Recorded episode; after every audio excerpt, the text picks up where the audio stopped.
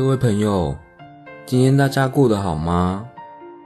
以道德的角度，要要求受到伤害的人原谅加害者，这样的做法并不恰当，因为原谅是感情状态，不是道德表现。本集节目中，我们邀您一同探讨这个主题，欢迎收听。伤心和怨恨都是感情受创的反应，原谅也是感情的一种表现。它是在感情和创伤平复之后所表现出来的感情状态。然而，不幸的是，许多人将原谅当作是道德的表现，站在道德的角度，轻率地要求受害者说：“你真的要原谅他。”你不要不原谅他，这反而造成受害者心理上的二度伤害。社会上经常出现这样的类似例子：受害者身心已承受巨大的伤痛，某些团体却还自认超然，站在道德的高度上，呼吁受害者或受害者家属。应该原谅加害者。事实上，这根本就是弄错焦点和问题了。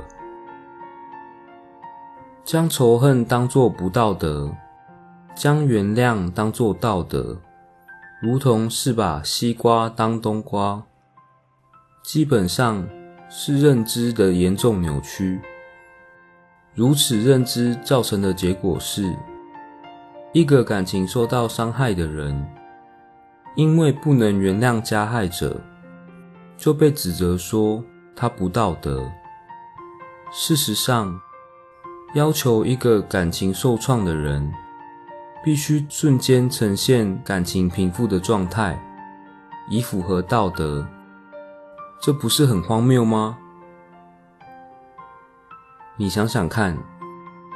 受害者失去至亲是何等的伤痛，他们的伤心和愤恨都是人之常情，可是却被指责为不道德，认为他们不应该恨，心中有恨就代表不道德，这都是从道德的角度进行评价和要求的结果。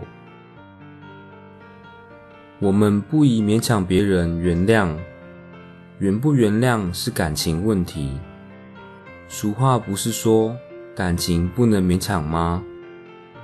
当一个人感情的创伤比较平复了，你问他这件事情你还恨吗？